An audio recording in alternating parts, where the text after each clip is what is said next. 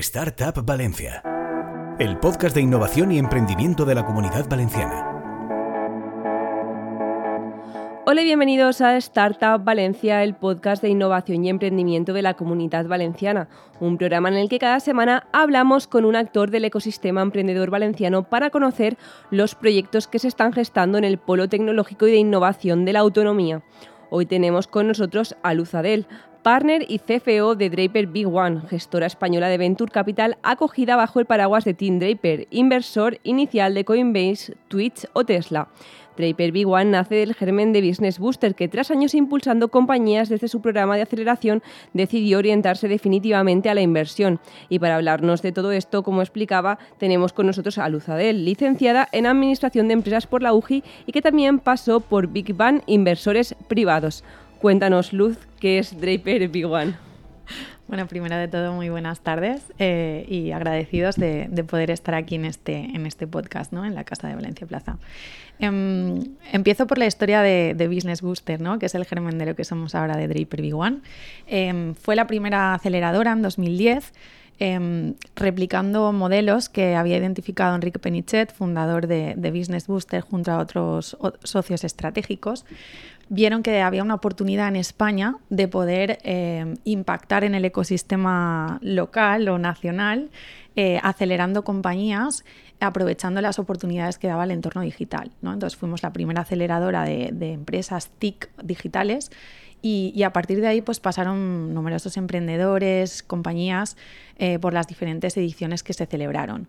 Hay casos eh, más conocidos, ¿no? pues como puede ser Jeff, eh, Signaturi, tenemos un portfolio de, de, más de 100 compañías y, bueno, pues fruto de esos años, ¿no? estuvimos durante 6-7 años con el programa de aceleración y pasado esa etapa en la que ya pues, se habían consolidado ¿no? el modelo, había más players, más agentes en el ecosistema, eh, entendimos que con esa madurez tenía sentido evolucionar hacia, hacia un modelo de, inversión directa en las compañías y hicimos la transformación a sociedad gestora de capital riesgo. A día de hoy tenemos eh, tres fondos bajo gestión, esas más de 100 compañías en el portfolio. Eh, de estos tres fondos estamos invirtiendo activamente con el tercero, que tiene un tamaño de cerca de 25 millones. Eh, y bueno, pues estamos invirtiendo a un ritmo eh, bastante, bastante bueno, ¿no? porque hemos identificado buenas oportunidades de inversión y a, día de hoy tenemos 34 compañías participadas por este fondo en diferentes sectores, industrias y, tecnologías. Al final lo que nos caracteriza lo que nos caracteriza a nosotros es que somos inversores en fases iniciales, en proyectos tecnológicos, principalmente digitales, y siendo generalistas, eh, podemos decir que tenemos eh, cierto foco o especialización en B2B SaaS y lo que podríamos denominar pues como el, futuro ¿no? de, Future of eh, Commerce o, Finance, ¿no? que más allá de, compañías fintech, pues hay, hay, otros ámbitos como la evolución de los marketplaces que podríamos enclavar aquí o lo que sería Creators Economy. ¿Cómo se da el paso de esa, gestora ¿no? a ser parte de la familia Draper, que posiblemente muchos emprendedores no conozcan ¿no? quién es Tim Draper, aunque deberían, porque es un inversor muy reconocido en Estados Unidos. Eh, ¿Cómo se genera ¿no? esas sinergias y se confluye para decir, porque además creo que sois el primer fondo ¿no? de Europa vinculado, si no recuerdo mal. Somos tres fondos vinculados. la gestora, me refiero, es la primera vinculada en Europa, no recuerdo si era así.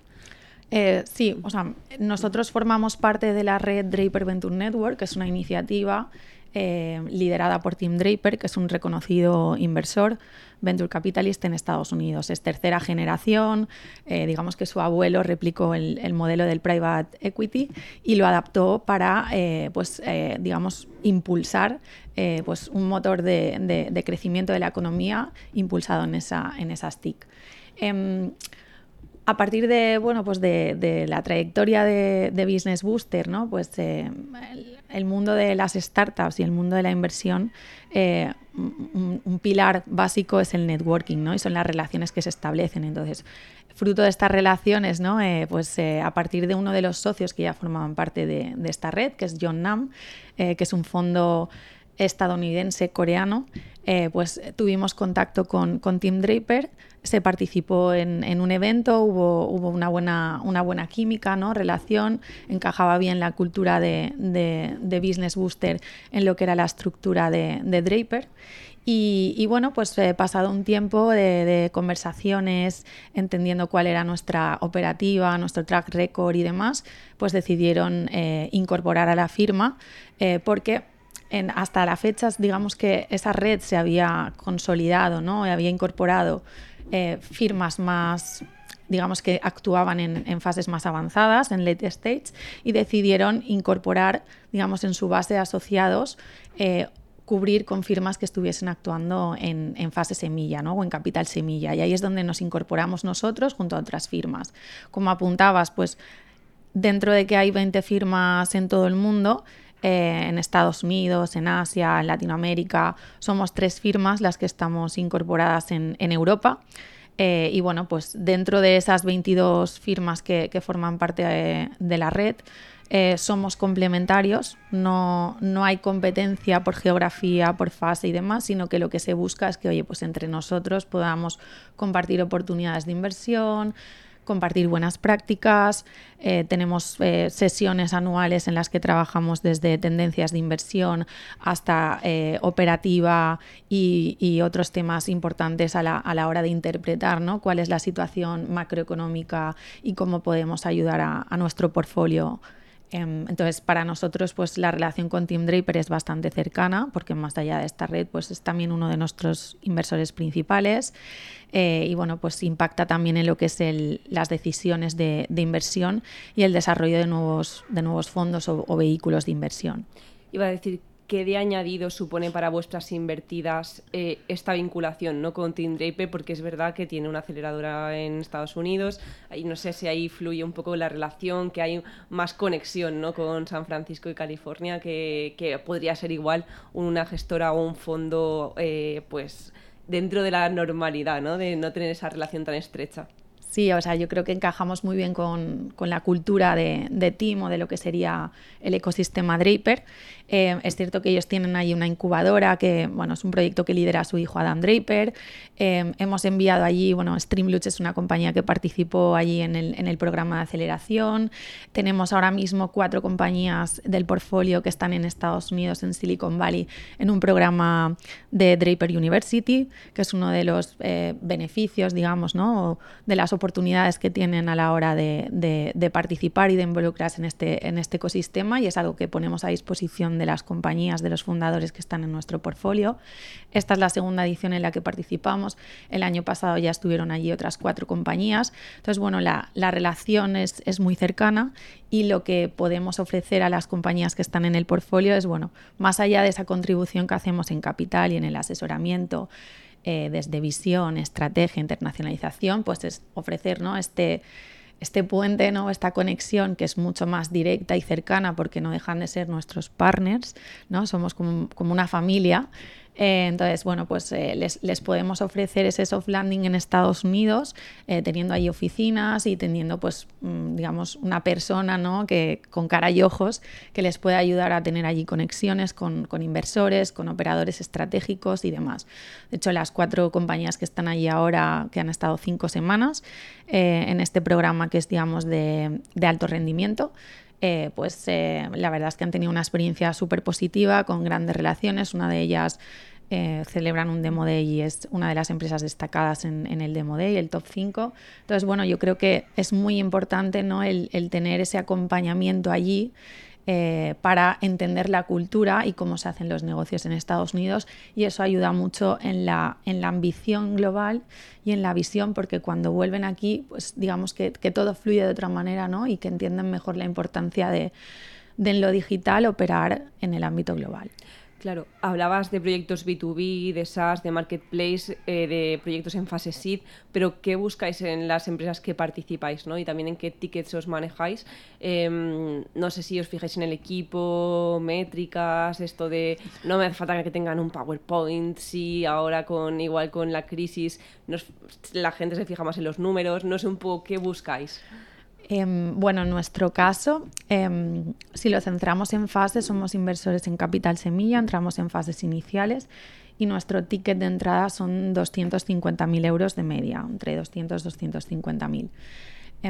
con esto esperamos tener una, participación pues, minoritaria, pero, pero, que sí que tenga cierta relevancia.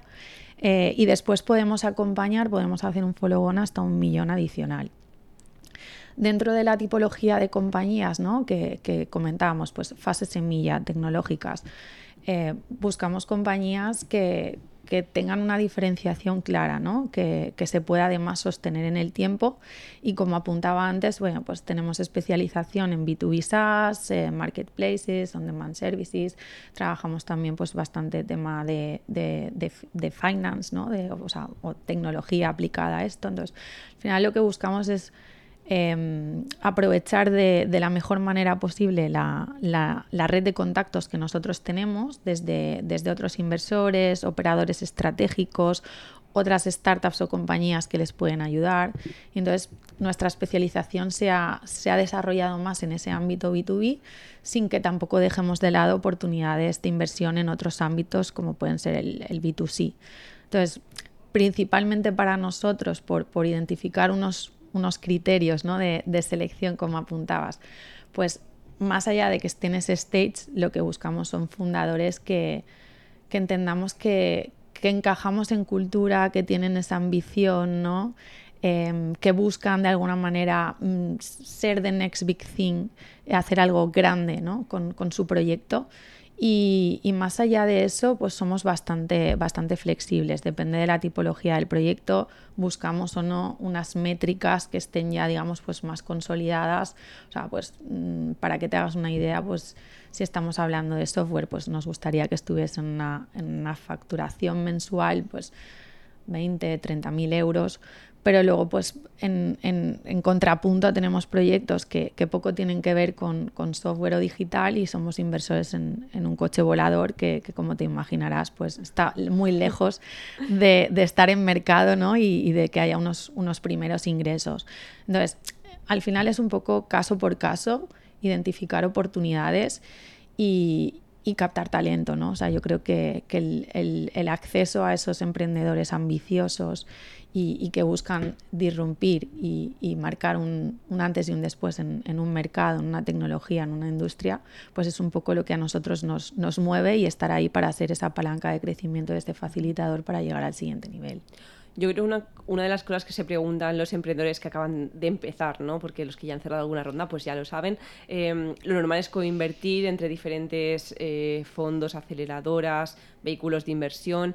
Eh, ¿Cómo se gestan estas alianzas? No sé si llegan eh, por parte del emprendedor, si vosotros ya tenéis unos socios habituales ¿no? los, con los que normalmente invertís porque os gusta invertir con ellos. ¿cómo, ¿Cómo sucede esta colaboración?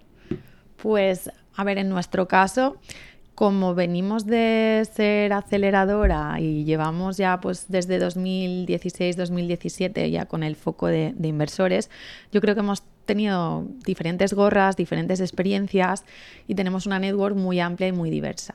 Entonces, desde luego, el, emprendedor debe tener eh, una red de contactos o, por lo menos la voluntad de trabajarla, ¿no? Y, que no tenga vergüenza en moverse en eventos, en, o sea, es algo que valoramos mucho eh, a la hora de, identificar esas oportunidades, de valorarlas, de analizarlas, no decir, oye, esta persona va a saber moverse en este entorno porque, porque hay, hay mucha competencia ¿no? y es un mercado que, ya está maduro y que, y que, lo que observamos es que cada vez los emprendedores están más preparados ¿no? y son más competentes.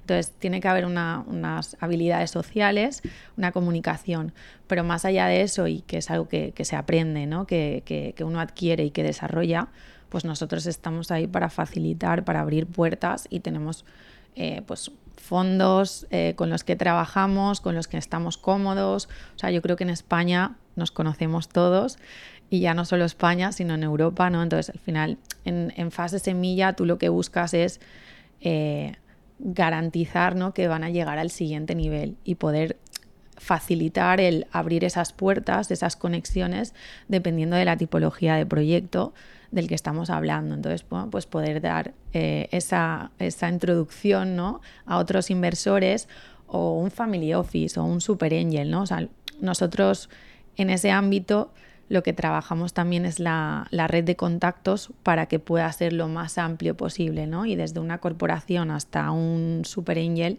eh, pues podemos trabajar diferentes referencias. Eh, hablabas antes del coche volador, que si no recuerdo mal no es español. ¿En qué países invertís o te estáis abiertos a proyectos de todos los países? Bueno, nosotros somos una gestora española, invertimos principalmente en compañías españolas, porque siendo inversores en fases iniciales, capital semilla, tiene sentido estar aquí en, España, ¿no? Por, por, cercanía y por lo que puedes aportar y facilitar en esa apertura de puertas ¿no? que hablábamos. Pero dicho esto, pues eh, estamos abiertos a poder invertir, ¿no? Y, si hay buenas oportunidades en otras, en otras geografías, Em, hemos hecho inversiones y, tenemos, pues, eh, como comentabas, el coche volador y, algunas otras. Pero sí que es cierto que es algo, digamos, eh, residual, porque más allá de lo que podemos impactar nosotros, lo que entendemos es que para acceder al mejor deal flow, pues eh, tenemos esa, esa, red de contactos aquí en España muy potente y nos gusta abrir puertas de manera internacional, pero tenemos ciertas dudas de que podamos llegar al mejor eh, deal flow ¿no? a los mejores proyectos en, México, ¿no? o en, Colombia o en Alemania. Si nos llega algo y viene referido por un inversor con el que tenemos pues buena sintonía, sabemos cómo opera y demás, pues bienvenido, ¿no? Y ese es, pues, por ejemplo, el caso, el caso del coche volador en el que somos coinversores con Team Draper. Pero bueno, es, es un poco ir viendo eh, operación por operación, pero sí que te diría que estamos en torno a por encima del 90% de las compañías en las que invertimos son españolas, porque es donde mejor podemos eh, operar, facilitar ¿no? ese crecimiento y contribuir a, que, a que lleguen al siguiente nivel. Y a partir de ahí, pues ya con nuestra red internacional, pues seguir, seguir trabajando ¿no? y creciendo juntos. Hablabas antes de Family Office qué tipo de inversores eh, os llegan, ¿no? Por ejemplo, a los fondos, porque estamos viendo que cada vez más futbolistas de élite invierten, family office, se está normalizando en cierta manera, a pesar de que conlleva un riesgo alto la inversión en startups, ¿no? Se está viendo como que es una posibilidad más de inversión, pero que ya no es igual no es tan exótica, ¿no? Como hace dos o tres años. Ya, bueno, yo, como comentabas antes, ¿no? Vengo de, Big Bang, de, Asociación de Inversores Privados. De hacer pedagogía. Y hacía, hacíamos muchos eventos de, divulgación. Y bueno, pues eh, ha cambiado mucho el, el panorama, ¿no? El escenario. Yo creo que cada vez es es más conocido, ¿no? ¿no? No solo el mundo de la inversión privada en startups, sino el mundo de las startups, ¿no? Ahora ya, pues, eh, muchos tienen curiosidad, ¿no? Inquietud por entender eh, modelos digitales, modelos de negocio. Entonces, para mí es una evolución natural, ¿no? O sea, y también viendo un poco cómo está la situación económica eh, que pues otras inversiones tradicionales pues no son tan interesantes no pues también ahora mismo puede ser una oportunidad el buscar inversiones, activos alternativos. Entonces sí que vemos eh, inversores pues de diferente tipología. En nuestro caso pues tenemos desde empresarios y directivos, tenemos también algún deportista como apuntabas eh, y luego pues figuras digamos más profesionalizadas como puede ser un family office, eh, como pueden ser fondos de fondos, tenemos también fondos públicos por parte de, Fondico, de Axis y el Instituto Valenciano de Finanzas, que, es uno de nuestros principales inversores. Entonces, bueno, yo creo que con cierto patrimonio, ¿no? criterio y, ya, bueno, pues si además te, entusiasma el mundo de las startups, pues mejor que mejor porque vas a poder empaparte de todo. Eh, pero yo creo que cada vez hay, hay más diversidad entre, entre los inversores o inversoras que apuestan por esta, por esta tipología.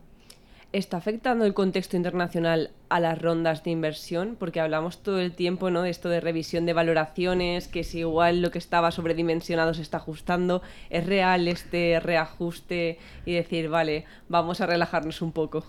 Es real, es real. Em, en nuestro caso, que estamos en fase semilla, ¿no? pues quizá no se, no se percibe con, con tanta intensidad pero sí que está habiendo correcciones significativas. O sea, nosotros estábamos en Web Summit eh, la semana pasada eh, y tuvimos allí jornadas, vino Tim Draper y tuvimos diferentes jornadas de trabajo para pues, lo que comentábamos antes de que a través de la red compartimos buenas prácticas, tendencias y demás. Y claro, los datos que él manejaba de Estados Unidos, que van como un año por delante o dos años por delante de nosotros, eh, pues eh, eran realmente, mm, no vamos a decir dramáticos, pero, pero sí que arrojaba ¿no? como esa necesidad de, de vamos a trabajar cercanos al portfolio para que controlen muy bien la caja, para que tengan claras cuáles son las expectativas, ¿no? Estamos en una recesión y, muchas veces eh, cuando hay dinero, ¿no? Y cuando entra ese capital, pues eh, uno busca performar por encima de, ¿no? crecer por eh, encima de lo que estaba creciendo para, justificar ¿no? la siguiente ronda, para eh, pues satisfacer a los inversores, también un poco las necesidades y los objetivos de la compañía, ¿no? ese plan de crecimiento que es ambicioso porque no deja de ser un entorno muy competitivo. Entonces, eh, cuando uno crece así, de esa manera, ¿no? pues muchas veces no está del todo bien planificado y hay un un sobredimensionamiento y, cuando vienen estos momentos, eh, pues desgraciadamente hay que hacer recortes drásticos y, cuanto antes los hagas, mucho mejor, porque el esperar eh, puede suponer ¿no? pues el, que, el que la empresa no salga adelante de, esa, de esa etapa. Entonces nosotros estamos viendo eh, recortes en Estados Unidos de, un tercio, o sea, de, pasar a ser un tercio de la plantilla, recortar todos los costes al mínimo. Eh, afortunadamente nosotros estamos en el, en el entorno más del B2B y, quizá en este ámbito pues mm, es un poco más fácil el, el, sobrevivir, ¿no? porque cuando vas al B2C pues son modelos muy intensivos en capital Em, hace falta mucha inyección de capital para marketing y claro, es más complejo, ¿no? En el momento que cortas ese marketing, eh, tus ingresos se van por los aires. Sin embargo, pues en, el, en los entornos de B2B, pues eh, la empresa puede entrar un poco en, en, hibernación ¿no? y, y, aguantar un poco pues, eh, los meses que haga falta. Entonces nosotros estamos viendo correcciones a partir de, de serie A, ¿vale? que sí que estamos viendo que es más complicado eh, si lo centramos en compañías españolas, ¿no? pues en, encontrar eh, capital fuera de España. Em, pero bueno, en el, en el ámbito, en, en, la, en, la, fase en la que nosotros estamos, como tampoco hay mucho espacio para, para correcciones, pues sí que hay un poquito más de, de ajuste y, vemos un poco valoraciones entre, entre 2 y 3 millones y bueno, pues hay espacio ahí para la negociación pero, pero bueno, menos, menos impactados quizá que otros, que otros ámbitos. Claro, para que, para que se vea que no es todo extenso, eh, habéis tenido algunos exits eh, en los últimos años. Eh, cuáles han sido, porque es verdad que algunos han sido compañías valencianas, otros no, pero cuéntanos un poco cuáles han sido sus últimos exits. Sí, bueno, pues nosotros em, a partir de los tres fondos, ¿no? pues como te imaginarás, tenemos ahí un, un portfolio muy, muy diverso y afortunadamente hemos desinvertido en siete compañías, ¿vale? Del fondo 3, que es el más reciente, pues aún estamos en, en periodo de inversión y, y casi eh, no diría ni de maduración, estamos empezando a invertir, pero sí que del fondo 1 hemos desinvertido cuatro compañías y el fondo 2 que, está como pues más o menos a, mitad de ese ciclo de vida, pues también hemos desinvertido tres compañías. Entonces, bueno, tenemos eh, casos como puede ser el de Jeff, que, que, bueno, estando aquí en Valencia, ¿no? Pues quien no conoce la compañía.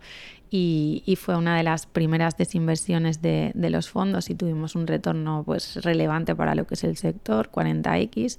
Y, bueno, pues eh, yo creo que ahí cerramos un, ciclo muy interesante, ¿no? De, constituir una compañía, de, escalar, de, probar diferentes modelos de negocio y, llegar a un punto pues, en el que estamos eh, pues, con, más de 500 empleados y demás, y ahí fue, se, se maduró esa, esa desinversión y yo creo que fue interesante para, todas las partes y cerramos ahí este ciclo. Luego tenemos otras compañías, pues Coibox también que está, que está basada aquí en, Valencia, tenemos Ayudo también que es valenciana, Skitut que es de, Barcelona, Signaturi que es de Barcelona, entonces tenemos ahí diferentes casos eh, que bueno, cuatro de ellas ¿no? vienen de ese modelo de, aceleración que, que, es complejo eh, en el que bueno, pues se invierten muchos recursos, principalmente humanos, ¿no? porque eres, eh, no sé, inversor, consejero, psicólogo, y, yo creo que es una, fue una fase muy muy intensa y muy compleja por ser, por ser, digamos, pioneros en España, pero que dentro de esas 70 compañías yo creo que hemos impactado en, muchos emprendedores. Quizá en esa primera compañía que fundaron, pues no consolidaron, ¿no? No llegó a ser una, empresa de éxito, pero sí que después, eh, en, una siguiente etapa de emprendimiento, pues sí que les ha ido bien y la verdad es que hasta ahí, pues muy contentos, ¿no? Con, con el papel, ¿no? Y con el con el impacto que ha podido tener Business Booster en ese momento y, bueno, lo que es Draper V1, ¿no? En la marca de ahora, pues yo creo que ahí tenemos diferentes historias y experiencias, pero sí muy contentos con siete desinversiones y trabajando para, para nuevas operaciones que, esperemos que salgan y que podamos eh, comunicar en, en próximamente, no sé si en un año, pero bueno, sí, estamos ahí trabajando vosotros que os habéis seguido de cerca la evolución del ecosistema emprendedor valenciano, hasta yo creo que hace poco antes esta situación internacional un poco más eh, complicada, veíamos llegar a muchos inversores internacionales eh, a invertir en compañías valencianas. ¿Cómo habéis visto esta evolución del ecosistema emprendedor valenciano y de sus compañías? Eh, y no sé si ahora vemos un poco más de parón ¿no? en esta entrada de fondos internacionales, pero ¿cómo se espera que evolucione?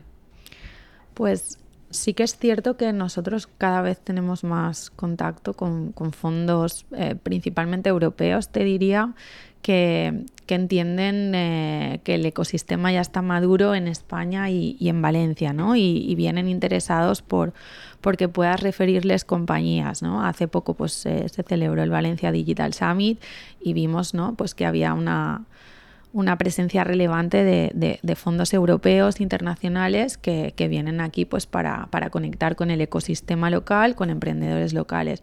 Y ahí nosotros, más allá de nuestro portfolio, ¿no? pues intentar referirles a, todas las compañías que entiendes que son referentes o que pueden ser eh, referentes ¿no? en el corto y medio plazo. Entonces sí que, sí que observamos como mucho interés. De hecho, por ejemplo, nosotros eh, dentro de nuestro de nuestros inversores tenemos un fondo de fondos eh, basado en, en UK Molten Ventures, que, es también parte de la, de la, red de Draper Venture Network. Y, la verdad es que les, eh, les genera mucho interés el ecosistema español, el ecosistema valenciano. De hecho, tiene una persona que ahora mismo está basada en Barcelona. Y, sí que va un poco viendo, ¿no? identificando emprendedores, talento. Y sí que mantenemos pues esa comunicación periódica para ir actualizando de, lo que estamos viendo. ¿no? Ya no solo de, nuestro portfolio, ¿no? sino de, oye, pues oportunidades que, que te llegan que pueden ser interesantes y que va pues en, la línea de lo que comentábamos antes, ¿no? De que nosotros en nuestro ámbito pues es puramente relacional y, tenemos que, trabajar esas conexiones y el generar que no sea algo transaccional y generar esa aportación de valor para, para los inversores, porque yo creo que, que es un es algo que, trabajamos por el bien común y que ya no solo está centrado en Draper V1 o en el portfolio de Draper V1 o en los inversores que están detrás, sino que tiene sentido en, el cambio ¿no? o en el motor de crecimiento de, la economía de la innovación, que yo creo que es algo que, que nos ocupa o que nos debería preocupar a todos. ¿Qué le falta al ecosistema emprendedor valenciano para seguir avanzando aparte de tiempo, ¿no? Que eso yo creo que es algo en lo que coincide todo el mundo. Yo te iba a decir justo eso, o sea, yo creo que em, de hace 6, 7 años ahora ha habido un cambio radical, eh, pero obviamente pues somos un ecosistema relativamente joven y, la madurez nos dará casos de éxito. Y yo creo que eso es lo, lo que necesitamos ahora mismo, tener más referentes yo creo que vamos por el buen camino. O sea, tenemos aquí a Iker Marcaide con, Fly, con Flyware. O sea, tenemos diferentes experiencias que podemos exportar y que podemos comunicar al resto del mundo, ¿no? De que al final el talento está, está en todas partes. Y sí que lo que necesitamos, además de tiempo para que se consoliden nuevos proyectos, ¿no? O esas compañías que están en esa fase de crecimiento, pues facilidades, ¿no? O sea, recursos por parte de, de la administración pública, eh, recursos por parte del tejido empresarial más consolidado, ¿no? el fomentar un poco pues, eh, sinergias, colaboraciones desde innovación corporativa o demás, eh, pero yo creo que, que en ese sentido se ha avanzado mucho, hay diferentes asociaciones ¿vale? o empresarios que, que lo hacen por su cuenta y yo creo que ahí bueno, pues todo va ligado ¿no? a esa madurez y a ese tiempo que necesitamos para que cada vez eh, tengamos un storytelling, ¿no? una historia, una narrativa en la que podamos identificar esos referentes y esos datos que nos, que nos pongan en el mapa, que ya estamos ahí, pero que, que, aún queda mucho camino por, por recorrer y, que Valencia sin duda va, va, a dar, va a dar mucho, mucha guerra. Pues para terminar esta entrevista, cuéntanos los objetivos para 2023 que tenéis, ¿no? Aparte de, supongo que invertir el fondo que tenéis en marcha, pero bueno, si prepararía futuros fondos, ¿o qué tenéis en mente? Bueno, tenemos en mente invertir, desinvertir, maravilloso. no nos olvidemos que invertimos para desinvertir.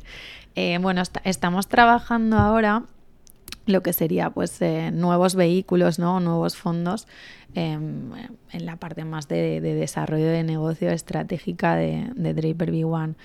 Eh, dentro de que somos generalistas, que hablábamos antes, pues oye, eh, compañías TIC digitales y hasta la fecha hemos hecho pues un poquito de todo, variado, pero sí que tenemos interés por, por quizá lanzar algún vehículo que sea más especializado eh, dentro de los ámbitos que, trabajamos hasta la fecha, eh, pero sí que estamos viendo ahí quizá de tener algún, algún nuevo fondo que sea más temático de nicho.